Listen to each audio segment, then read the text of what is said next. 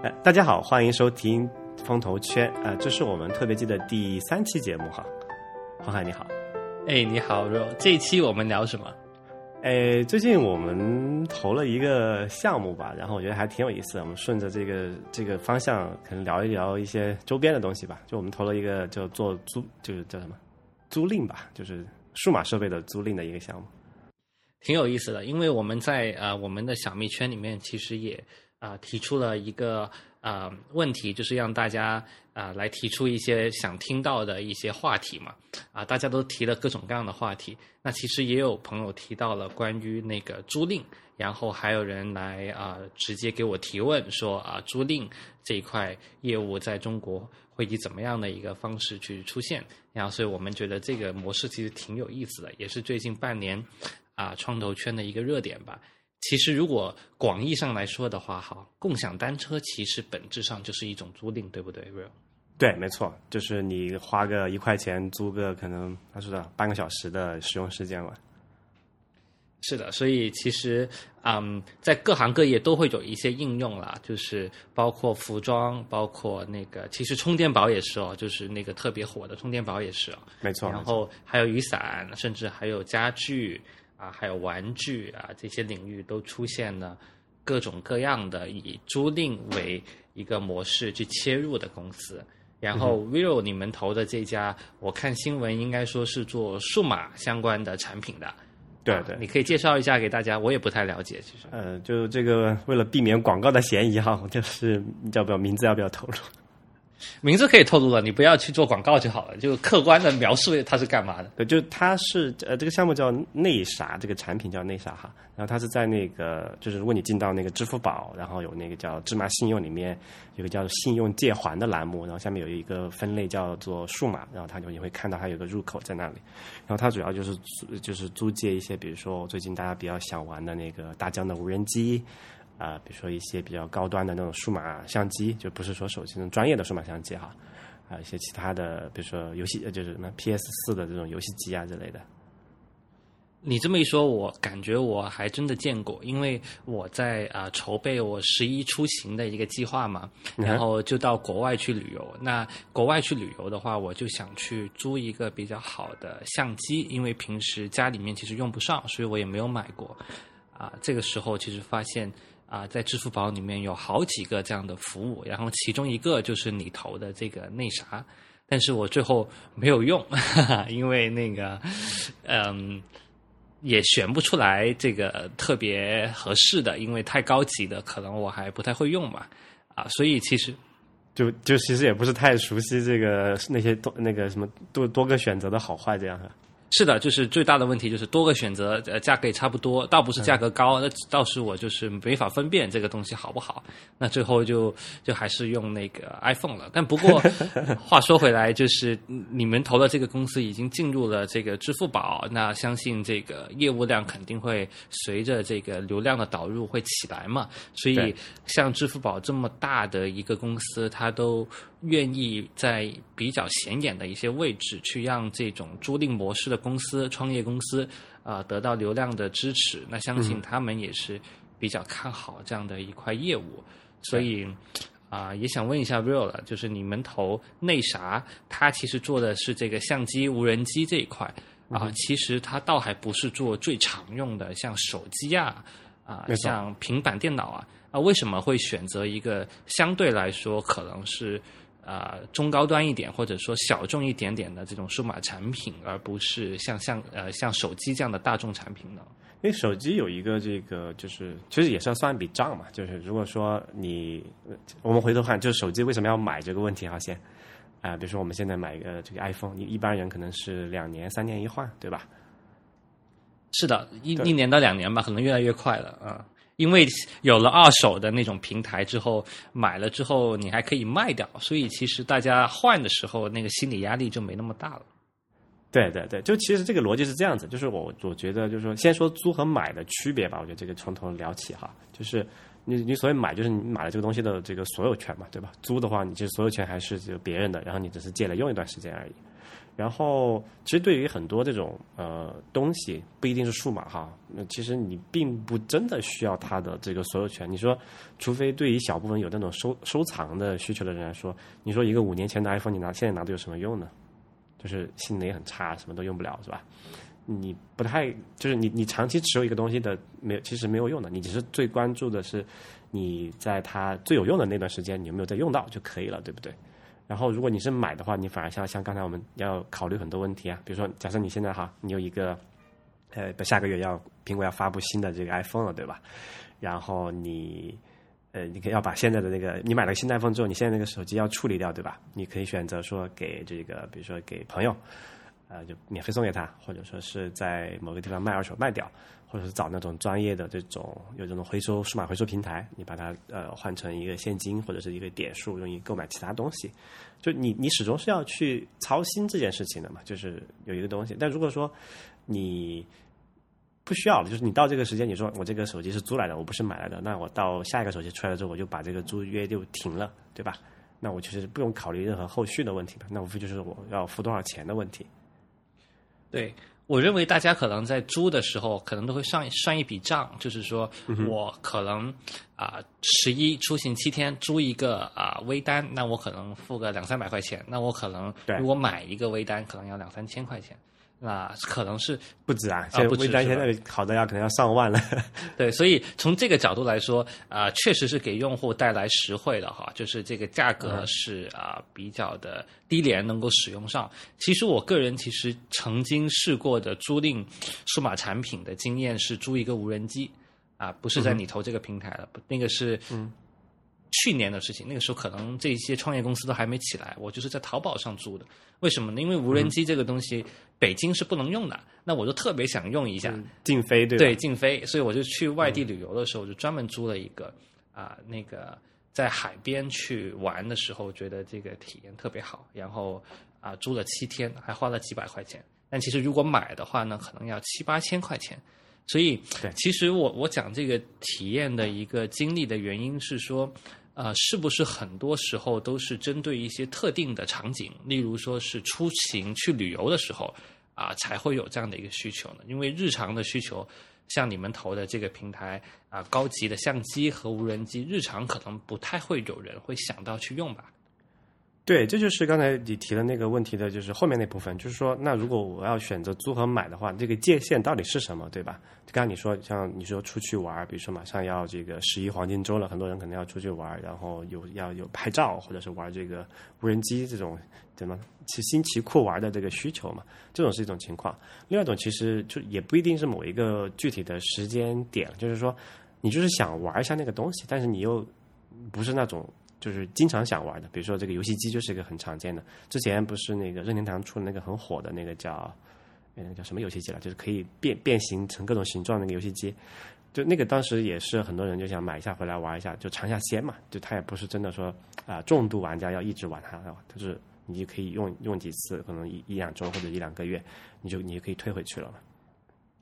就但凡是啊那种呃你不是经常要用的，你都可以。考虑选择租租赁的方式，因为这种方式对你来说的总体拥有成本是或者总体体验成本是更低的嘛。所以这也是刚才说你说那个手机为呃呃，虽然也有也有几家平台现在在做那个手机的租赁的哈，但是总体来看，手机租赁这种情况不太适合，因为其实你手机是你是要一直使用的，对吧？就是按现代社会，特别在中国这种情况，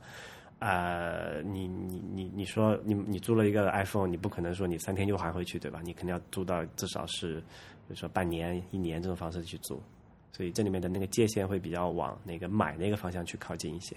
呃，这个我非常同意。其实我们这么看就行了，我们只需要看我买一部新的 iPhone，一年之后把它在二手平台当中卖掉，中间的这个我付出的差价和我租一年的价格哪个是更高的，那你就对很容易去判断。基本上，呃，我分析过这个问题，基本上都是我先买一部新的。在二手当中再卖出去，反而我支出的啊、这个差价是更少还是更少的，比那个租赁是更少的。所以这种如果说是要租到十二个月、二十四个月这样的一个租赁，其实本质上就更像是一个分期付款的一个购买了。没错，没错。就这里还有一个问题，就是说，你我不知道你刚才计算那个，就是你自己买回来然后卖二手的时候，你你算了，你只算了那个就是显性的那个经济的成本，对吧？啊，对的，我只算的那个我付出的钱。对，因为因为卖二手的最大的问题就是有一个时间成本，这个隐性变量是不太好计算的。就对于有些人来说，他觉得，呃，我无所谓，我就在闲鱼上天天就和人砍那个就砍刀 接刀，被人砍价，然后我跟他聊聊，我觉得还挺开心的，有一种这个集市的那种快感，对吧？但是对于有些人时间比较宝贵的话，他其实是不愿意去花时间去考虑这种事情的。所以现在很多那种专门回收这个手机或者电脑的这么一种就是数码回收平台也火起来，也是部分基于这个原因，就是他不想麻烦嘛。明白了。那说回你投的这个项目啊，叫内啥。那要不我们就给你大概三十秒的时间做做小广告吧，因为我觉得可能听众也会比较感兴趣，在这类项目当中，你是怎么呃选到这家的，或者说这家做的这种呃新奇特数码产品这个品类，在那么多可以租赁的品类当中啊、你是觉得它的有意思的地方会在哪里？其实就因为这种租赁这个业务，其实也就是这个业务并不算新了，其实它一个非常传统的行业，只是说接着这个现有的这个呃互联网的一个嗯基础设施吧，就又可以变成很多新的玩法出来。比如说这个就我们投这个那啥那个，当时我最看重它的一点就是它的数据增长还不错，因为主要是因为接入了那个芝麻信用嘛。然后就刚才你提到那个芝麻信用问题，其实这里面也要也要稍微可能就我的理解是这样子啊，就是芝麻信用做了这么多年，大家都知道有一个自己有一个分值，对吧？比如说你是多少六六百以上就算是一个信用很好的人了。但是信用很好这件事情到底有什么用？其实很多人并没有一个切身的体会。可能大家最，但这个有点负面的东西啊，但是可能大家印象最深的应该是去年那个支付宝做了那个呃芝麻信用多少分的人才可以看到某一些这个社交圈子里面的内容，让人大家可能感觉到这个芝芝麻信用是有一点点实际的用处了。但其实信用分这个东西，其实在呃租赁这个场景下面，其实特别有有用的，因为租赁里面要交一个押金的这个概念，对吧？比如说你租一个一万块钱相机，嗯不可能说你啥都不付你就直接把东西拿走了，对吧？你肯定是要付一个押金的。但如果说你是一个信用记录特别良好的人，那其实我们可以做对押金做出一些这个呃调整，比如说是减免啊，比如说多少，比如说本来要押一万块钱，比如说你你信用多少分以上，可能是比如说呃这种押一半，或者说是呃有一些低价值的东西就直接给你免押了也也不是不可以的，对吧？我们是以那个相信你这个人是有这个呃就是归还的能力的。这个跟那个做那个小额贷款其实也是一样的道理嘛。如果你的信用分越高的人，那你可能贷到的钱更多，然后利率更低，对吧？是这么一个逻辑。所以，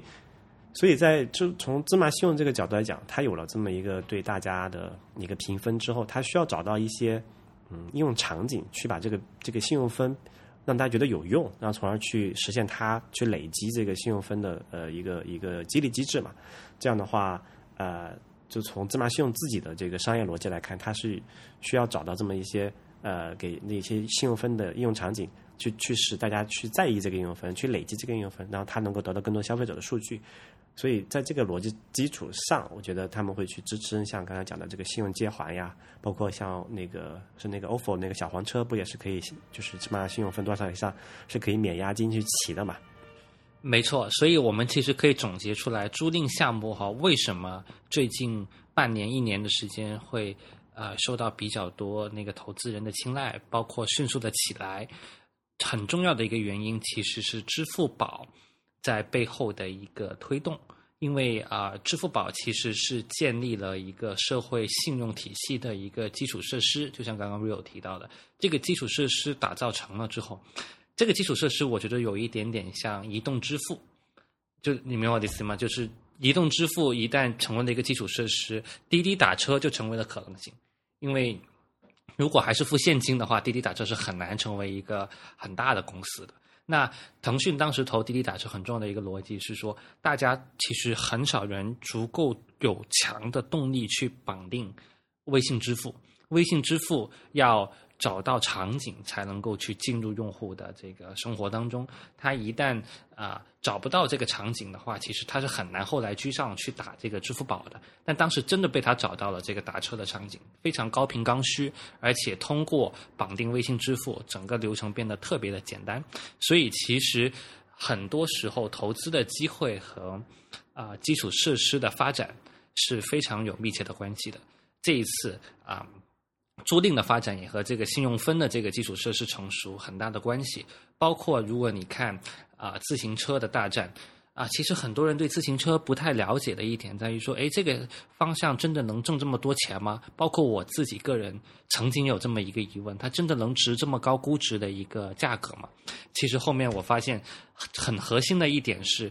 它对于大公司有没有战略价值？因为你发现，无论是滴滴打车还是自行车的 ofo 和摩拜，到最后都是由腾讯和阿里这样的大公司去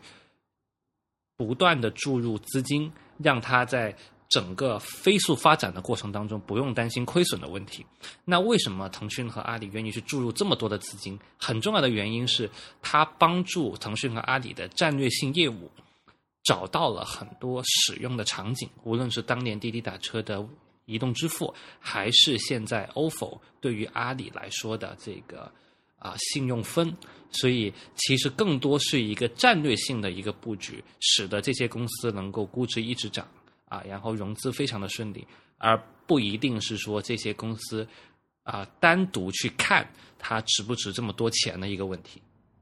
没错，就是我们看某些项目的时候，并不一定说是完全看项目这个项目内生的一个商业逻辑，有时候你要看到它所处的这个大的环境是怎么样子的。这件事情其实是特别难的，因为你会发现，我们可以稍微呃展开一下去讨论这个问题，因为这特别有意思。你会发现在美国这种情况会特别少，就好像你很少见到，哪怕是 Facebook 或者是 Google 这种巨头。会为了一个什么支付场景，为了一个他推他的某一个战略目标，他去花巨资去投资很多创业公司，但在中国你会发现。这样的一个逻辑啊，已经成为了一个 VC 投资的一个常态的逻辑。我们经常开玩笑说，A 轮找谁谁谁，B 轮找谁谁谁，C 轮是 BAT 其中一家来领投，都已经定好了，对不对？现在就差一个天使轮了。所以这这种都是开玩笑，但其实它背背后还是有一点它的一个常，就是一个常见的情况，在这个行业里面，就是我们必须要考虑。一个巨大的变量就是腾讯和阿里每年有几百亿的利润是可以投入到各种各样的投资行为当中的，而且他们对于这个财务回报的这个紧迫性是弱于很多财务 VC 的，所以在这种情况下，啊，中国会催生一批，我们会发现如果没有 BAT 去加持或者扶持，是不可能最后。跑出来的项目，但如果一旦有了 BAT，最后像滴滴、像摩拜这种项目，它真的有可能通过几年的时间的烧钱，烧出来一个大公司。所以 Real 你怎么看呢？因为其实美国是没有这样的情况的。这这个事情，我觉得还挺有意思哈。就是刚才也说到中美的一个整个经济状况的一个对比吧。就是其实我我相信啊，就是如果对比美国来说，因为不知道我不知道你有没有最近留意这个事儿，就是 Facebook 其实还挺想去把这个微信这个支付这块复刻到美国的或者是它的这个产就其他那些国家的嘛。但是他一直做不了这件事情，就是因为他面临很多的这个呃阻碍。就是首先，他并不虽然说 Facebook 是一个非常大体量的一个公司了哈，但它的那些场景其实还是相对来说，我觉得是比较单一的，就社交的广告的一个场景收入嘛。那你像那个微信支付，它里面要解决的很多问题，他想解决，但是他不一定有那个呃意愿去补贴那么多钱，去烧那么多钱去做这件事儿。是的，就是。非常最近四五年在中国创投圈非常典型的一个情况，就是说，如果你对于腾讯和阿里在场景上有价值的话，你自己独立是否能够啊很健康的去盈利，这件事情就会显得在一个阶段当中不太重要。就你的商业模式是不是成立，在一定的阶段当中不太重要，只要你的场景价值足够强。但这个是否强呢？对于我们这些投资人来说，又非常的难去判断，是因为我们总不能去投机的投一个项目，去 盼望着 BAT 会接盘嘛，对不对？所以，但但我们可能有点扯远了。就 Real 投的这个，嗯，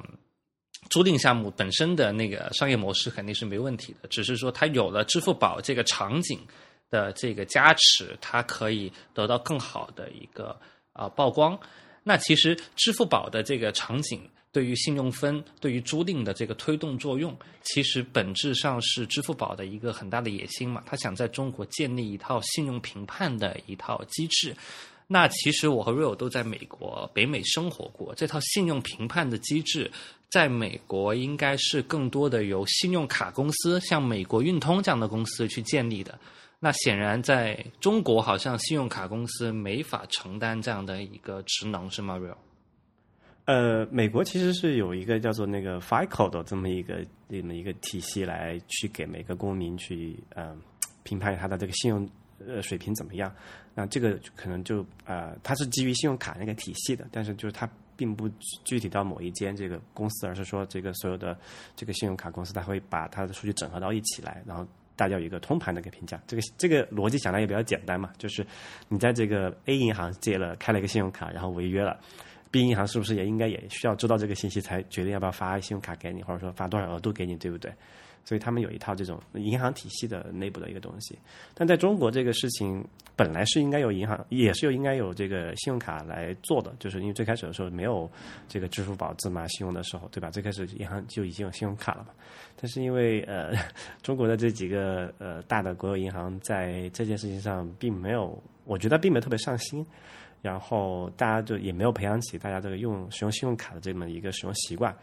所以就他没有办法把这个事情做成嘛。最后反倒是具备更大的这个群众基础的这个芝麻支付宝或者是像微信支付，能够把这个呃这个事情做起来。因为我之前我看了有一个统计数据，我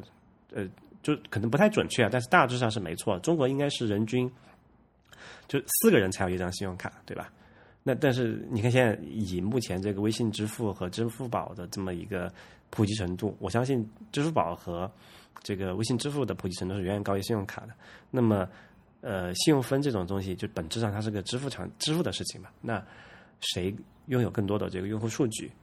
那肯定谁是谁能才能够成为这个商业标准嘛。所以这件事情上，我觉得银行在中国已经可能没有什么没有什么机会。再建立那套标准了，那肯定就是由这个所谓的互联网公司来做这件事情。他们有更好的基础设施、更好的这个激励机制啊，去完成这件事情。这件事情对于银行来说反而没有那么特别大的价值了。你不会说因为呃某一家这个银行给你的呃啊这个可能也不太对哈，但是就是我我的意思就是说，你不太可能跟一很在意某一个信用分的方式，你去把这个你的数据全部都走某一个银行的信用卡的通道。你肯定会选择你最就方便的场景啊，这些方便场景都是目前来看都是被这个互联网公司所把持的。明白了，FICO 这个公司我以前确实不太了解啊，所以 FICO 是一个私营企业吗？还是它在美国更多的是一个公立属性的一个社会性的一个机构呢？它呃，这个这个它其实是一个怎么说来的？就它是一个评级吧，就有点类似于中国的这种信用评级公司的一个东西。它只是说评级的。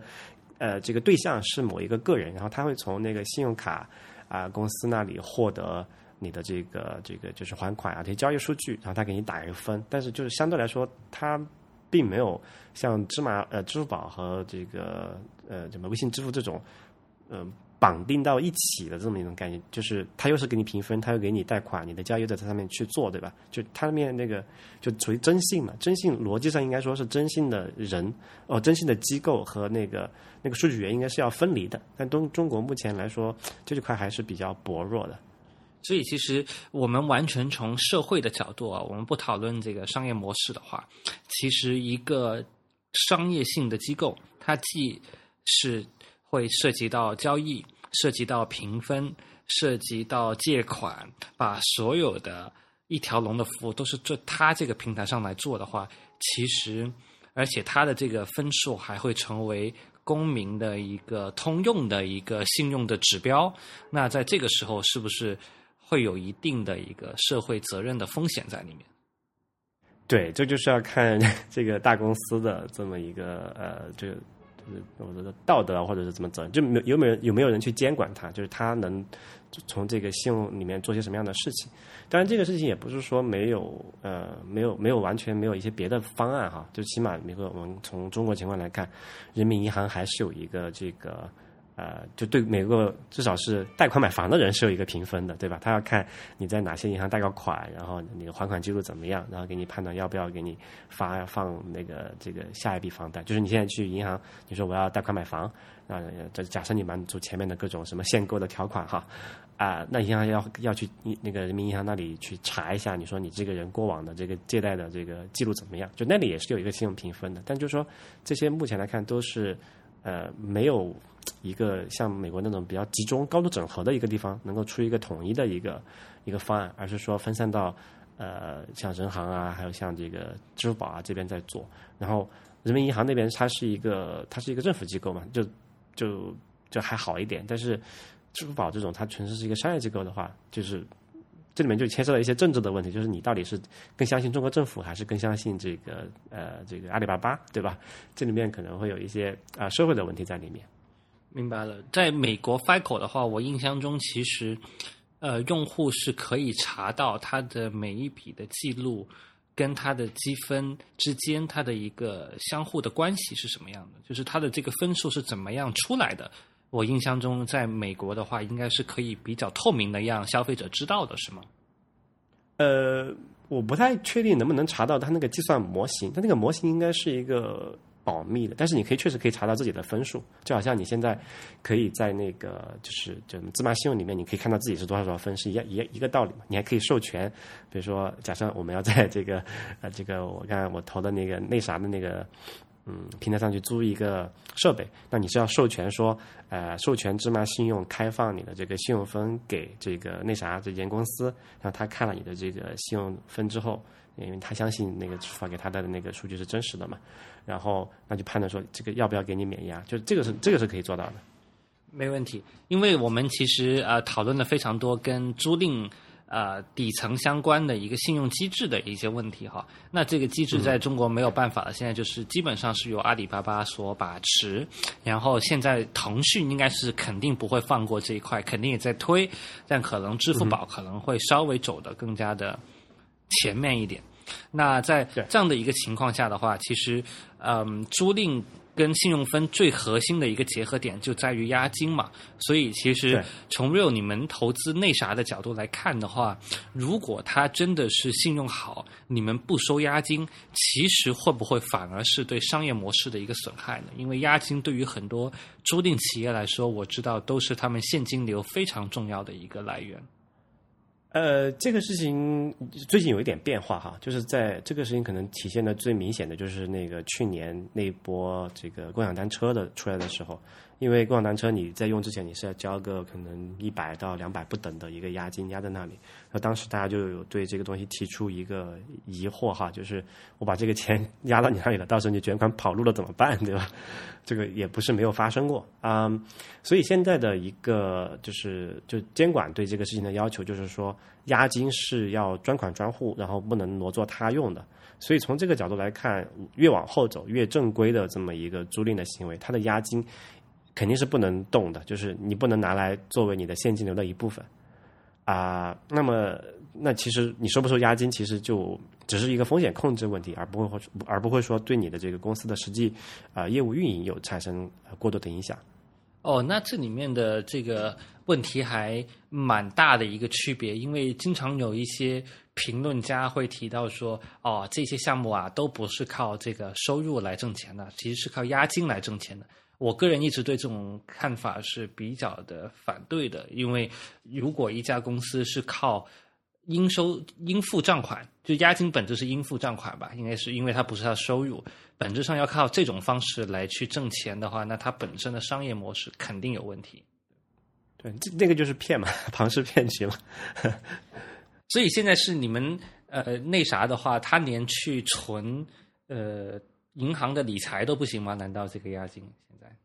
啊，理财是可以，但理财有风险，就是你要考虑，就是说这个，而且理财的那个收益率其实就不高嘛。你们你要风险低，要流动性要好的话，因为比如说你你不可能，因为你押金你不可你不你不确定，或者就至少目前初期的时候啊，数据不够多的时候，你没法确认说到底大家什么时候会来退东西，所以你随时要准备好那个随时要退还那个押金的嘛。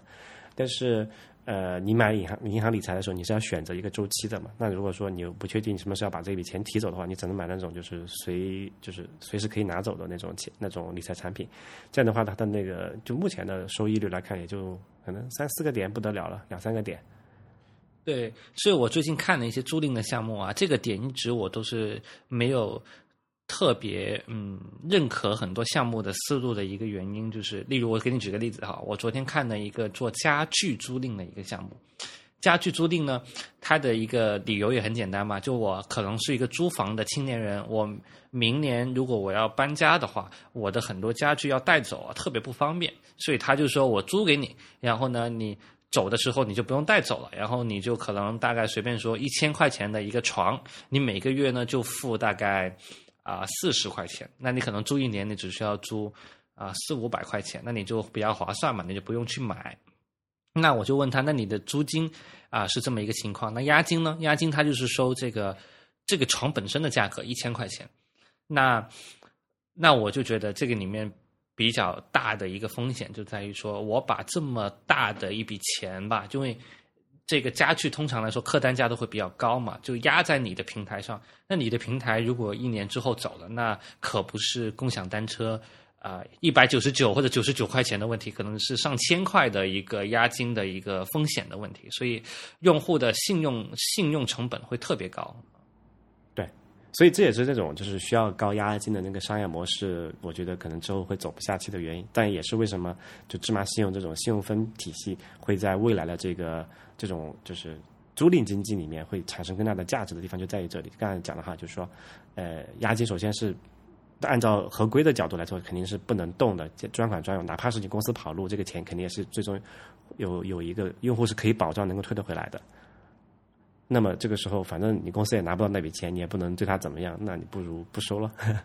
但你看，为什么押金对于很多这种商业模式的公司来说是很核心的啊一个嗯部分？其实原因是在于说，没有押金，他哪来的现金流去购买他那个商品呢？我还是用我看的那个家具来作为一个例子。如果你租一个床给别人，这个床可能成本五百块，那你。你是售价一千块，然后你收一千块的押金。如果这一千块押金你不收了，你仅仅是收每个月的这个租金，可能是四五十块。那你五百块钱的床，你是怎么样去把这个钱垫出去，去能够买到呢？就我的意思是，你的现金流就会变得特别的嗯困难，就资产会很重嘛，对吧？就这个其实问题也比较好解决了。就现在其实有很多。呃，就刚才讲押金，你是说要去购买这个设备，就是要沉淀资金在里面嘛？那其实，呃，如果你这个项目是赚钱的，就这个商业模式本身是成立的，它会产生一个，比如说呃多少百分比的这么一个年化的利率，对吧？那只要说你能找到比这个年化利率的更低成本的一个钱，你就可以用那个钱来去做你的资本投入的嘛？那刚好大家不是也有这个理财的需求嘛？那本质上就是说啊，我们去对接一些这个理财的这么一些平台。就就逻辑上是这样子啊，你可以去，然后去借他的钱，然后去购买这些设备，然后用这些设备去租赁出去，产生一个收入，然后再呃再去 cover 你之前借的那些钱的那个钱的成本嘛。就这个是一个就是大的逻辑是这样子，但在实际操作中间呢，因为有一些呃就是规模还比较小嘛，大家可能还不太可能去直接去对接这种真的理财平台，而是说会有一些这种呃我们叫做小币吧，就是比如说你现在。有一个十万块钱，然后你不知道呃投什么，你买理财可能也觉得不划算，那你不如把它变成十万块钱的这个数码设备，然后放在我们这个平台上面去出租，然后产生的收益我们再跟这个平台来分账，就变成一个理，它变成一个金融产品了。就对于这个供应方来说哈，但对于就是用户来说，就你是看不见这一层的嘛。你是说金融产品的意思是是由小币来购买这个产品？而不是由这个平台方来购买这个产品。平台方只是帮助双方去进行撮合。这这是可这是可行的一种解。确实，我们看到有有有一有有一些项目，它是通过这种方式来做，就它自己只自己这个平台本身是不用沉淀任何资金，它只用去解决这个交易的这个撮合的问题。但是这种做的比较轻的话，就不太容易去，因为因为租赁这个行业有一个问题在，你要去选品嘛，就是你要知道。在这个时间点上，这个市场上需要什么样的东西，需要多少，然后你大概怎么去周转，怎么去物流。然后如果说你完全不自己去购买一些设备的话，你全靠依赖小 B 的话，因为他的购买行为和这个呃就客户的这个需求可能并不一致，你可能还是需要再去补充一些中间这个差了的那些部分。但我觉得还是会有问题的一个地方会在于说小的。平台他们拿什么样的抵押去跟这些理财的理财的资金方去谈呢？因为别人给你钱，借你钱去买东西，其实人家也是需要你有一个抵押的。说白了，人家也会担心平台方的这个跑路的问题。没错，没错，没错。就这里面就是其实就是一个鸡和蛋的问题了嘛。就是你到底是先有一波客户，然后有一个相当好的一个一个数据的基础，然后然后才去找资金呢，还是？反过来，你单你单做一方都是都是不太可能嘛，所以它应该是一个循环循环往复的一个过程。就是说，你初期肯定是需要有一笔自有的资金去启动这个事情，然后你上面至少有一些什么所谓的热门产品，大家能够做得到，对吧？让大家去用，然后产生这个交易数据，然后呃，你不然就滚这个雪球嘛。等到你到了一个体量之后，你才可以去说哦，我去跟比如说某一个这个金融平台去对接，说你们有我我这边有一个这个产品可以拿得到。呃，这么比例的一个年化的回报率，然后我想去借你们的钱去玩这个事情，呃，你看行不行？对吧？要要完成这么一个积累的过程才可以。所以我觉得初期现在还在这个行业还在处于这个初期的阶段，还没有到刚才讲的那个逻辑上说后期能够真正的对接这个这种呃理财的钱去来提供这个呃设备的购买，这个还没有到那个程度。对的，所以这个就是那个风险投资在早期。对这种项目的作用，其实我们如果说的特别直白一点的，其实很多公司融到钱之后，就是去用来买东西的。没错，如果是做玩具租赁的，就融了钱就去买玩具的。对的。啊，做服装租赁的，融了钱就买服装的。啊，这个时候，因为呃，长期来看，这种方法肯定是不可持续的。如果一直靠融资股权的资金去买商品。那这个肯定不是一个好的商业模式。好的商业模式到最后肯定是用金融的方法，通过啊一个利息差的方式去解决这个问题。但早期的时候啊，其实这个还是一个普遍会遇到的一个现金流的一个难点。对，就是我们讲的那个叫做 bootstrap 那个阶段嘛，你需要能启动，对吧？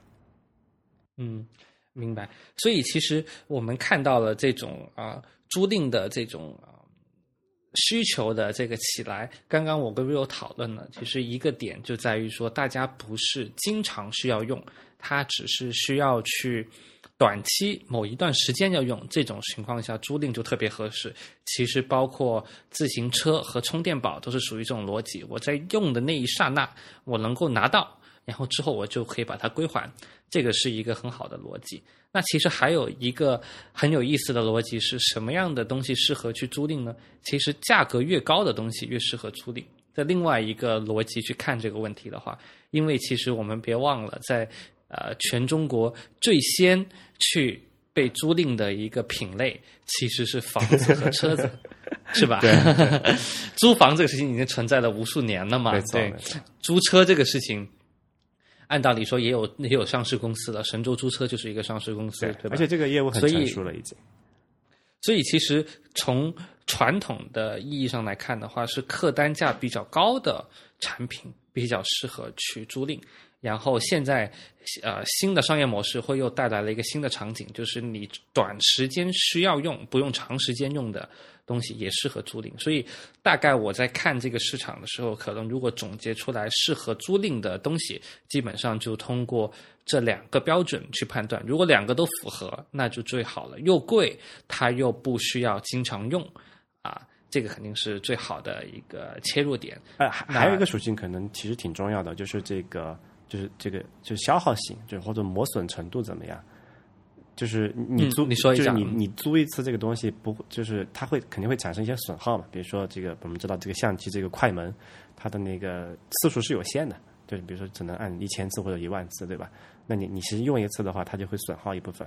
啊、还有像比如说车，其实也是一样的，对吧？他们我们车就要讲一个所谓的公里数嘛，对吧？就是你付的那个钱里面有一部分是去 cover 这个因为那个正常使用产生的这个自然折旧。但是如果有一些东西是，哪怕它很贵，它也不太适合去租赁，就是你可能用一次，它的整个价值已经其实掉一半了。比如说，我们有有就那种，但也不是说完全不行，就是你要付出非常高的一个租赁的一个单价去完成这个东西。传统上有一个行业在做，就是那个婚纱的租赁，其实是比较麻烦的一个事情，就是因为穿一次之后就很难穿第二次了，是吗？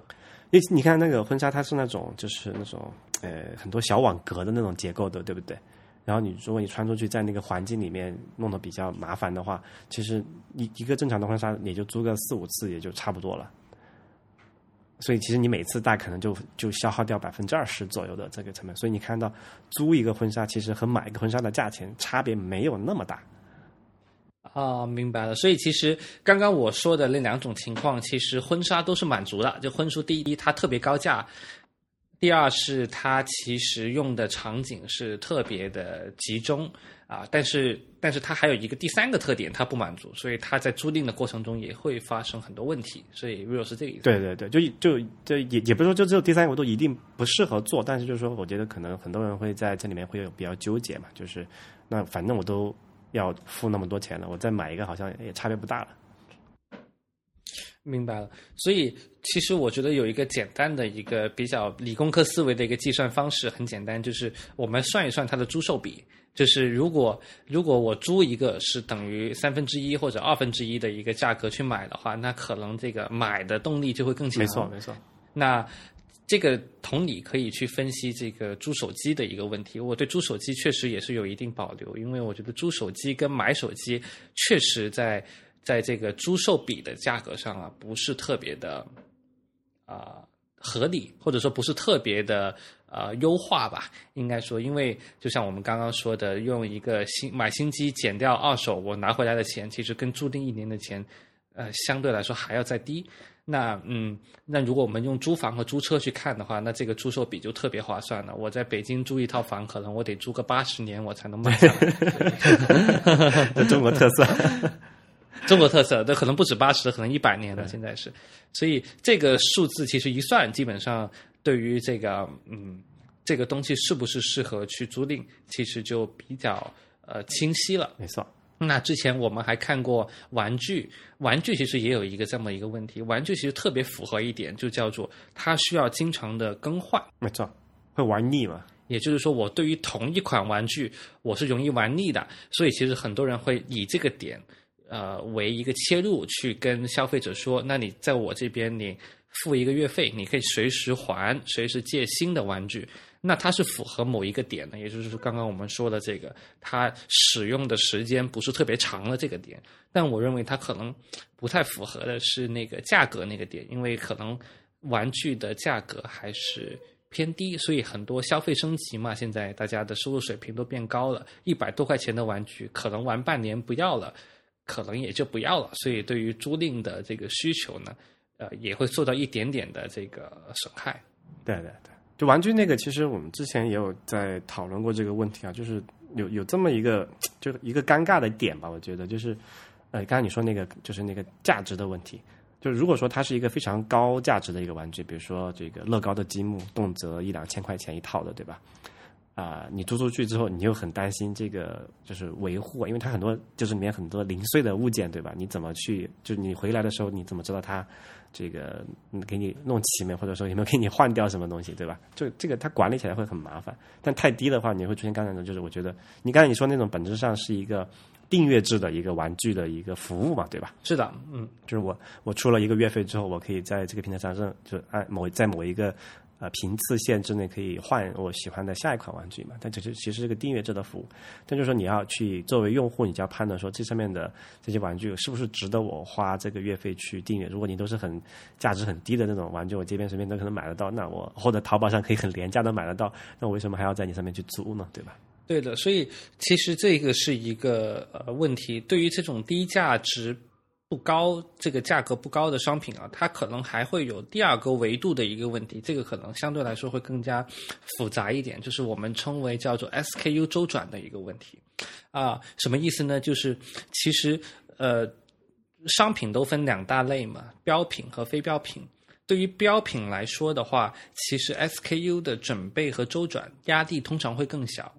这也是为什么租车是一个比较好的一个肯定能证明的一个生意模式，是因为其实大家对于租车来说，他不会特别深究这个车红色、绿色啊，或者说这个具体的品牌，或者说具体的款式。当然，款式是多样，会有不同的。但是我在租一辆车的时候，我最关注的还是它是不是好开，这个性能还是 OK 的。然后呢，价格也是合理的。它不会说对于这种款式啊特别的纠结。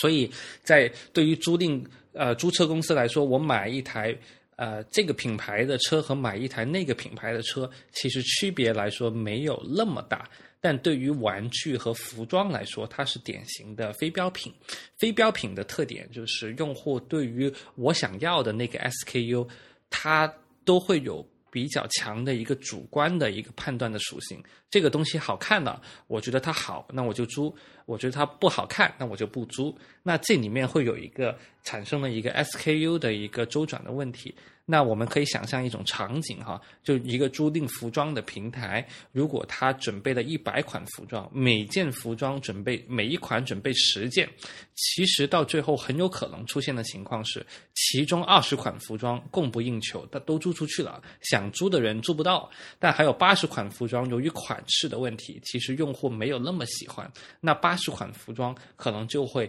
沉淀在平台上，没有完全租出去，那平台用来买衣服的钱。钱就花了，那这个钱垫出去没有租，那就成为了一个库存。那所以其实从商业模式来讲，非标品的租赁在 SKU 周转上又会面临这么一个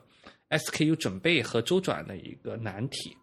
这这一点其实和那个电商公司这个备货其实是一个逻辑嘛，就是说我们看如果假设一个分布的话，就是肯定它是一个。就是具备一个很很高的一个头部，然后非常长的一个长尾的这么一个市场，就从需求的这个逻辑是这么看的。就说那你的这个选品的问题，无非就是说你要在那个这个这条曲线上面，你你你截取哪个部分，对吧？正常逻辑肯定是你选头部的那种，比如说我们知道最近大疆新出了一个这个很小的这个无人机，对吧？非常火，供不应求，那你买这个来租肯定是没有问题的，对吧？但赶紧说你这种非常。非常小众的一个东西，就是不是你要备这个货，那其实就就存疑了这一点。当然，这个问题也可以通过一些呃这个激励机制的方式来解决。就是说，呃，就如果你说从纯赚钱的目的，那肯定是说，呃，这个就是你做头部的会比较好一点，就管理难度也好，周转次数也好，你都相对来说比较呃容易做嘛。但是如果说那些尾部的市场，嗯，也不是说完全不行。比如说，我们可不可以考虑说，假设我有一个非常。呃，罕见的一个车，对吧？的什么什么定制款的一个什么一个一个东西，但是，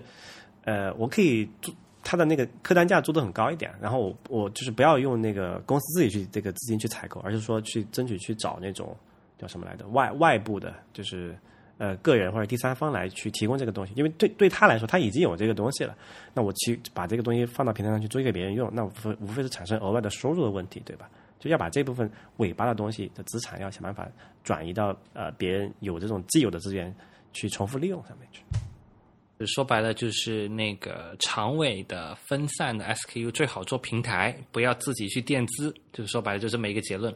但其实刚刚提到跟电商有类似的地方，其实我认为这个比电商的难度更高。怎么理解呢？因为电商是一个售卖的过程，我一旦这那它只有单向物流嘛？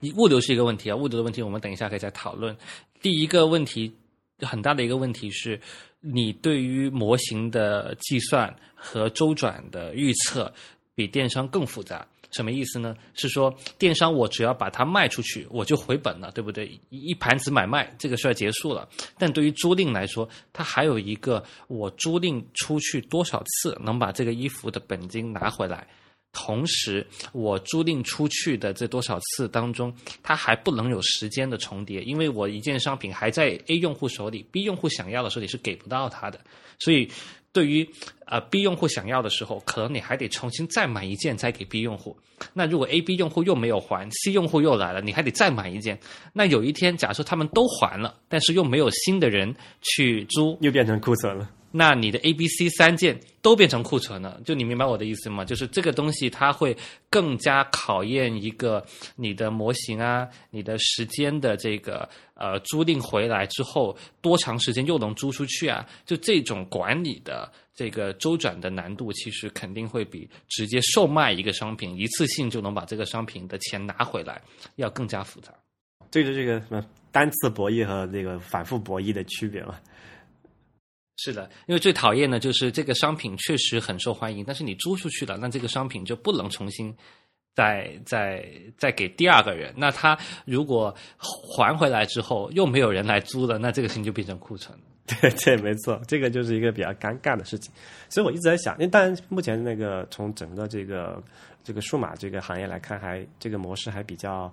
早就数据还看不到非常多的数据去去去，包括做一些模型啊，去算这个东西。我但我觉得，就如果之后数据多一些之后，可能会有一会看得出，就是到底运营能力就体现在这对这些库存和周转的一个预判上面去嘛。但我也在想哈，就是有没有通过一些其他的，诶，这个机制性的方法来来来做一个事情，比如说。我们可不可以这个竞拍啊，对吧？比如说有一个东西刚出来特别火，市面上因为因为我们可能产能不足，对吧？比如说大疆这个无人机就是一个很很明显的一个例子。它刚出来的时候，大大家都想要，很多这个玩无人机的玩家嘛。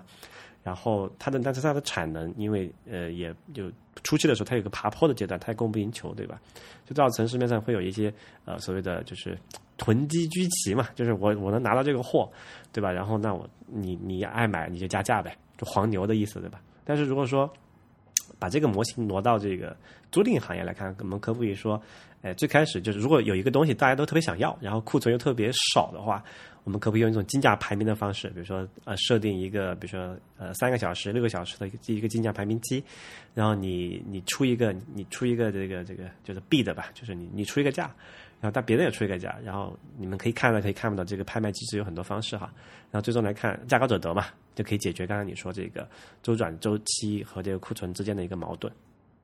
呃，我觉得这个肯定是一个方法。当然，对于数码来说，你们面对的这个难度是没有啊服装和玩具那么难的，因为你们的 SKU 的总数会偏少，而且对于头部商品的这个。偏好也是非常的清晰的，大家可能也就是对大疆无人机还有少数几个特别酷的产品特别感兴趣，那你们就对这些酷的产品啊进行比较深度的这个囤货就好了，其他的应该都是长尾的。没错，没错，所以这也是为什么我们投这个项目的一个一个原因嘛，就是我们因为这个项目创始人他是一个在中关村打拼了十几年的一个老兵，他知道这个数码行业哪些，他能够判断哪些是呃会市场上会比较热的嘛。明白。然后刚刚那个 Will 也提到了一个物流的问题，其实物流也是一个蛮有意思的部分。对于这个租赁的商业模式要成立来说的话，它还牵涉到一段啊逆向物流的一个过程。逆向物流的意思就是，呃，正向物流就是我把一个商品投递到别人家里面嘛，这个正向物流。逆向物流的意思就是我到别人家去取一个商品，把它发回咱们的仓库里面。那在租赁当中，这个逆向物流肯定也是很重要的一个组成部分。那我们需要注意到的一个点就是，逆向物流的成本其实是。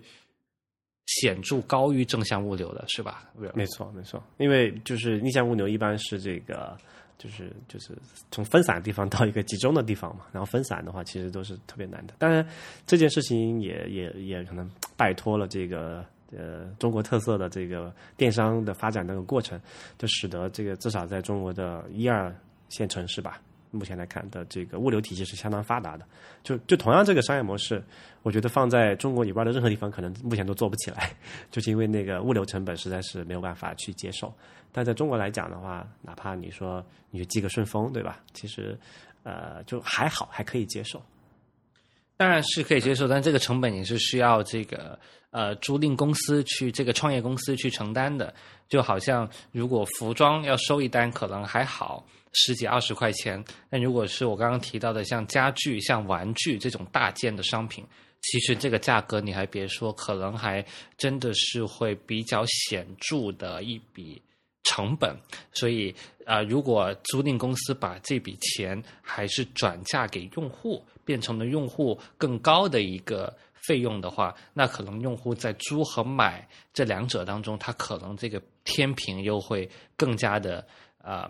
偏向买一点点，因为其实啊、对于啊、这种大件的商品来说，把它多搬运一次，这个成本就是会多出显著的一个部分。这所以这里面就是又涉及到那个选品的问题了嘛，就是刚才你看，就是这个数码这块就其实就比较没有这个问题，因为首先数码产品它从正常来说它的那个体积和重量都比较小，对吧？哪怕是我们说的通常一个相机觉得啊、相机很重，其实也就几百克不到一千克而已，对吧？但是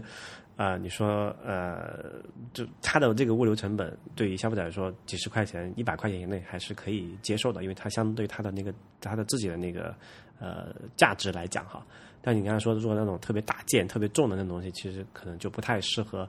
呃，在这种东西，特别是如果它的那个本来价值还比较低的话，就更鸡肋了，对吧？所以刚才我说家具那个模式，我觉得听起来可能会有点问题，就是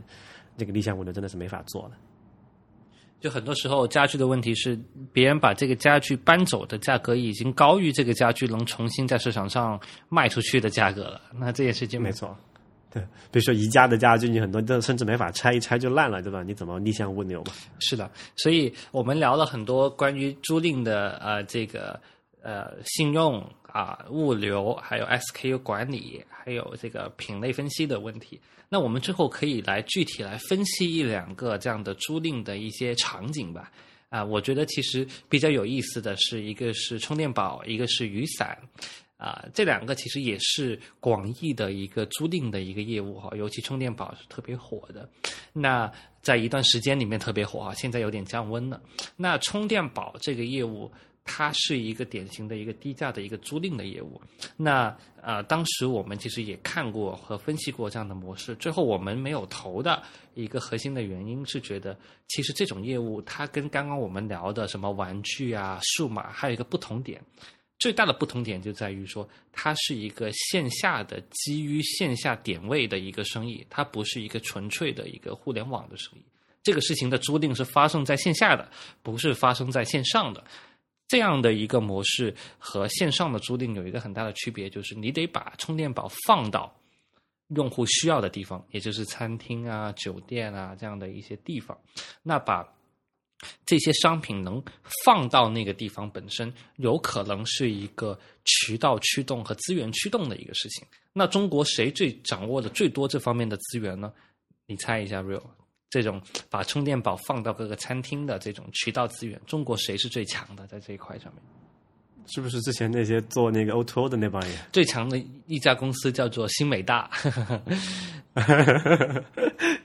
对他们跟那个餐厅都有很好的这个合作地推的关系嘛。最开始各种补贴的时候，是的，所以他们平台上有几百万家这样的呃餐厅，所以如果他们要做，其实这件事情他们比所有的创业公司来做都会有优势。实际上，他们也真的开始做了，所以这个就是我们当时的一个核心的判断。毕竟，对于充电宝这种业务来说啊，它跟服装、玩具和你的数码还不一样。你刚刚提到了数码，它需要对，哎呀，哪个数码产品好，它得有辨认，它得有对这个质量的这个管理的能力。但其实对于充电宝来说，还真没有这么复杂，对吧？就一款就可以了 就一款就可以了，特别标准，它跟非标品形成了非常鲜明的一个区别。当它越标准的时候啊，这个事情就越来越变成一个 BD 的一个事情，一个渠道铁军去地推的一个事情。那这种事情其实要比美团做的更好啊，可能难度还是相对比较大。就我我个人对充电宝这个模式，我觉得不太看好的一个很核心的原因啊，我觉得有两点考虑，就我没有考虑它的那个渠道的问题这么一个事，我是考虑它这个这个这个品类本身有一个问题是，充电宝其实并不大，也也并不重，对吧？明白？所以你的意思是可以自己带出去，其实对你其实完全可以自己带一个，就像我我出门的话，我会背一个包嘛，包里面其实一定会带有一个充电宝的。那么呃，就这是其一哈，就是我一是不是一定要租？我觉得我其实我从来没有租过一个充电宝，就是我自己也是就这种自己带的嘛。就我不觉得它是一个非常呃必须的一个东西。第二个就问题就是说，嗯，就随着技术的进步吧，我觉得这个东西是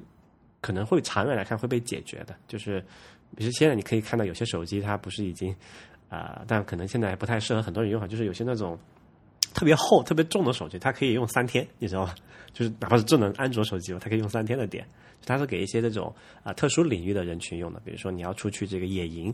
啊，你要去走个两三天或者一一整天的在户外，然后你又没有地没有办法充电的话，那你又不想再额外带一个东西，你有就有这种东西可以解决。还有包括这个手机厂商也在解决解决这个能耗的问题嘛。所以我觉得这个东西它的必要性是不是一一一直存在？我觉得是是是要打问号的。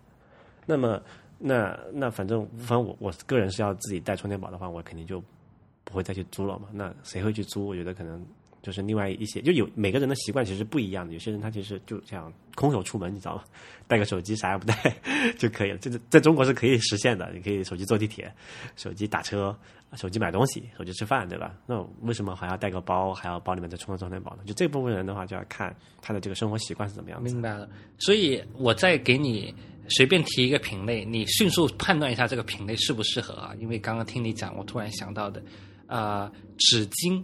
它不是租赁，它是自动售卖纸巾。这个事情你觉得符合你刚刚说的那个标准吗？就是它其实是一个容易被带出去的一个东西。但其实也有很多人，现在创业者也会跟我说，纸巾这个东西啊、特别高频啊、特别刚需，就是你要在洗手间对吧，在交通枢纽，你没有纸巾你就很难。但是你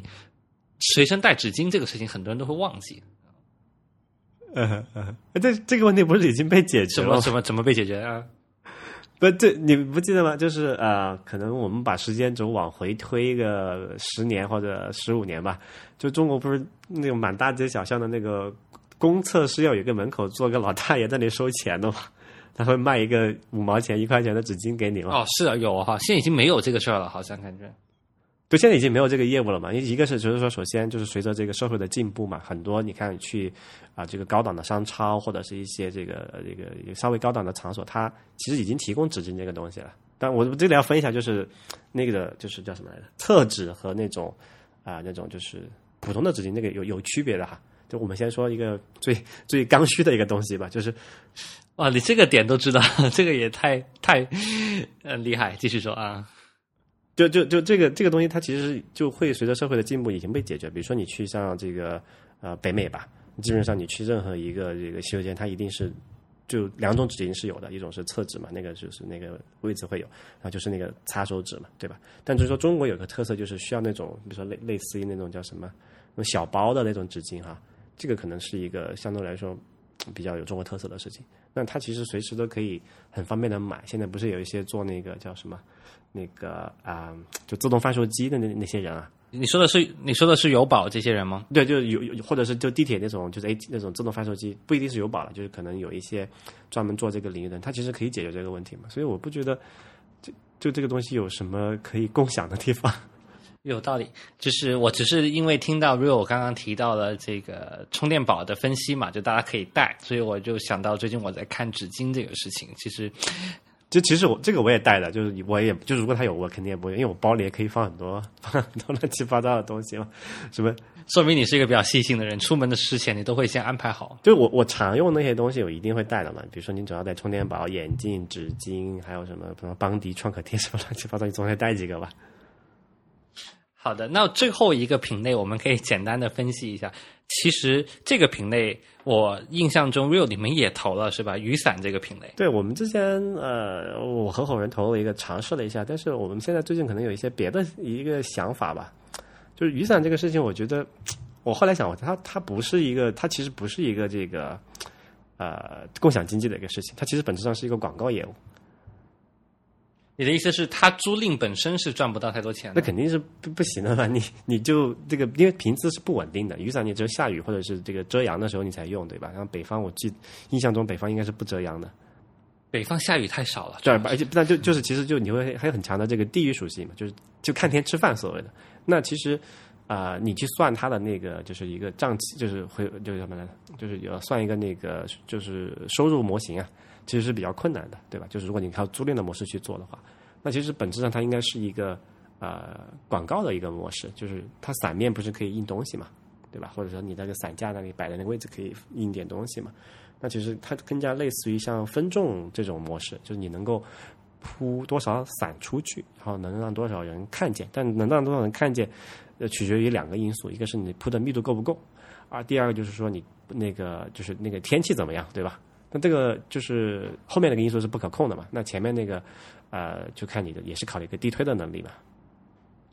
是的，呃，你说到这里，我想起了我前两天在知乎发的一个状态，就是我最近有一个新的体会，就是用户价值不等于商业价值。什么意思呢？就是租雨伞、租充电宝，肯定是给部分用户带来了用户价值的。就是说我当我没有的时候，你突然有这个东西在我面前，我能租一下，能够去解这个燃眉之急，肯定是有用户价值。但它是不是有商业价值呢？还得算账，还得去真正把它的成本结构和它的频次、它的各方面的这个成本去进行分析啊，就不是简单的说啊这个事情啊，大家都忘都很容易忘记带雨伞的。那一旦下雨了，这个租雨伞的业务啊。就会特别啊刚需，这个需求特别大，所以它有这个用户价值，这个公司就一定会存在，就不是这样子，可能还是得去更加啊、全面的看到整个商业模型上会不会有一些比较不容易解决的一些难点。嗯哼，不过这个也要提一下，就是刚才我们最开始讲的，就是有时候还要考虑一些所谓的外部性嘛，就是就这个东西本身的商业模式它可能不一定成立，但是它能够给别的公司带来战略意义，那可能也是可以考虑的。比如说雨伞这个，其实也是跟前面那个有一个类似的逻辑的，因为在芝麻信用里面第一个分类就是租雨伞。是吧？因为其实我我们觉得这种事情很有意思的一个点就在于说，它真的是有用户价值，但它通常独立存在，很难实现商业价值。没错，没错。但是它又能把它的用户价值转交转嫁到别的更大的平台上，成为别的平台非常有战略价值的一个部分，从而去反向的实现了它自己的商业价值对。，所以就是这个叫什么？经济学经济学上有个概念叫做外部性嘛，就是这个东西它本身的一个使用或者是存在，它会带来一些，就不是你自己能够本身能够呃捕捉到的一些价值东西，它会溢出，你可以这么理解哈。如果说这个溢出的东西能够被一个更大的一个平台或者其他的一个平台呃所捕获的话，其实你是可以把它两个整合到一起，才会产生一个所谓的合作共赢嘛。就你本身可能不赚钱，但是你能给别人带来很好的流量，那也是不错的，对不对？那人家获得流量那一方，他愿意出钱去买你这个入口嘛？有道理。这个其实作为我们 VC 来说比较难的一个点，就在于说，这个不是我们可以控制的，有没有外部性？外部性的 那个巨头会不会买单？是的，要跟要跟大公司搞好关系。是的，是的。呃，那行，今天我们的节目就到这里哈。我们今天没有什么特别有条理的拉拉杂杂聊了一些呃一些我们的一些不成熟的想法。如果大家有